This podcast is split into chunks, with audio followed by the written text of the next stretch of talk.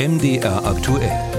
Hörer machen Programm. Da geht es diesmal um künstliche Intelligenz und die neuen Möglichkeiten, die zum Beispiel ChatGPT eröffnet. Ein Computerprogramm, das Fragen beantwortet, Gedichte erfindet und komplette Uni-Arbeiten schreibt. Vor knapp einem Jahr wurde ChatGPT freigeschaltet und zeigt uns seitdem, was KI kann.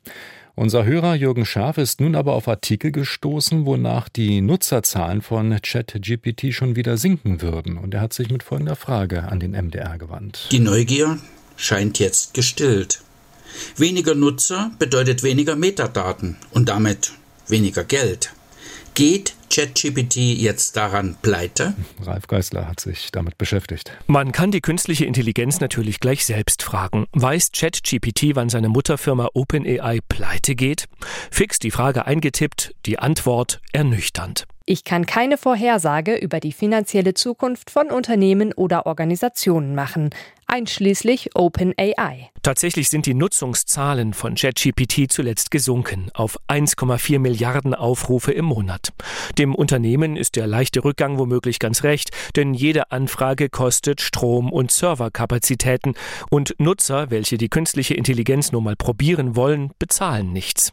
Dass die Mutterfirma OpenAI deswegen pleite geht, glaubt der Münchner Informatikprofessor Reinhard Heckel nicht, denn den intelligenten Chat könne man in Software integrieren und dafür Lizenzgebühren verlangen. Ich glaube schon, dass das, dass das jetzt in ganz viele Produkte eingebaut wird in den nächsten Jahren. Einfach weil es so nützlich ist, wenn Sie zum Beispiel sowas wie Google Docs äh, benutzen. Dann gibt es auch eine Funktion äh, Hilf mir schreiben. Die ist jetzt in Deutschland nicht verfügbar, aber in den USA zum Beispiel. Und das ist wirklich sehr nützlich. Da kann man einfach ein bisschen schneller an Dokumenten arbeiten. Heckel verweist darauf, dass es auch eine kostenpflichtige Version von ChatGPT gebe. Diese liefere für 20 Dollar im Monat auch bessere Antworten als der Gratis-Chat. Katharina Wilhelm beobachtet als ARD-Reporterin in Kalifornien die Technologieszene.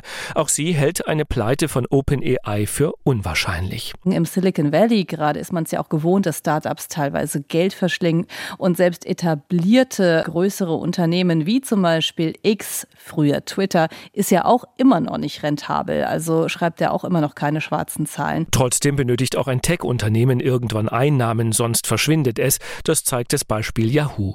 Bislang hält Microsoft OpenAI am Leben. Der Softwarekonzern hat 10 Milliarden Dollar investiert und will ChatGPT mit seiner Suchmaschine Bing verknüpfen. Man möchte Bing einfach wieder nach vorne bringen und mehr Nutzer überzeugen, Bing zu nutzen statt Google. Das lässt man sich doch einiges kosten. Und auch allein deswegen muss man auch sagen, ist OpenAI nicht so wahnsinnig gefährdet, denn das Überleben sichert derzeit Microsoft, weil Microsoft natürlich auch in die Zukunft von OpenAI investieren möchte. Gegründet wurde OpenAI von Sam Altman. Schon vor vier Jahren wurde er vom Investoren-Newsletter Strictly VC gefragt, wann seine Firma für künstliche Intelligenz Geld verdienen werde. Die erfrischend offene Antwort kann man heute noch bei YouTube finden. Wir haben aktuell keine Pläne, Einnahmen zu erzielen. Wir haben keine Idee, wie wir jemals Einnahmen erzielen werden. Wir haben den Investoren ein sanftes Versprechen gegeben, dass wir, sobald die künstliche Intelligenz einmal entwickelt wurde, wir sie bitten werden, einen Weg zu finden, eine Rendite zu generieren. Lachen Sie, aber ich glaube, so wird es kommen. Tatsächlich kann man ChatGPT fragen, womit OpenAI Geld verdient, und darauf antwortet der Chatbot auch ausführlich. Mit Lizenzgebühren, eigenen Anwendungen, Fördermitteln. Ob das zum Überleben reicht, ist allerdings nicht zu beantworten. Über die Zukunft von Start-ups kann man nur spekulieren.